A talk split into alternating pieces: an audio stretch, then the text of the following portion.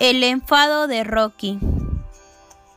Hacía sol y todos los animales se fueron al parque a jugar.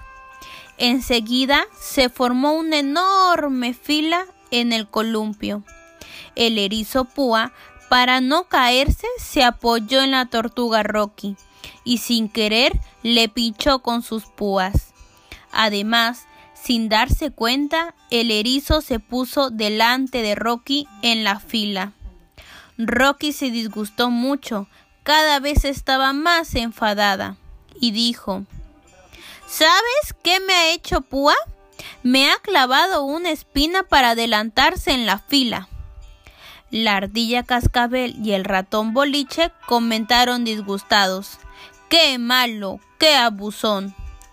El burro Galileo más prudente dijo, Bueno, a lo mejor lo ha hecho sin querer. Pero Rocky aún seguía enfadada. Entonces el burro Galileo reunió a todos y le preguntó a Púa, A ver, Púa, ¿es verdad que has pinchado a Rocky para adelantarte en la fila? El erizo desconcertado le contestó No, no lo he hecho agrede. He dado un traspiés y sin querer le he hecho daño.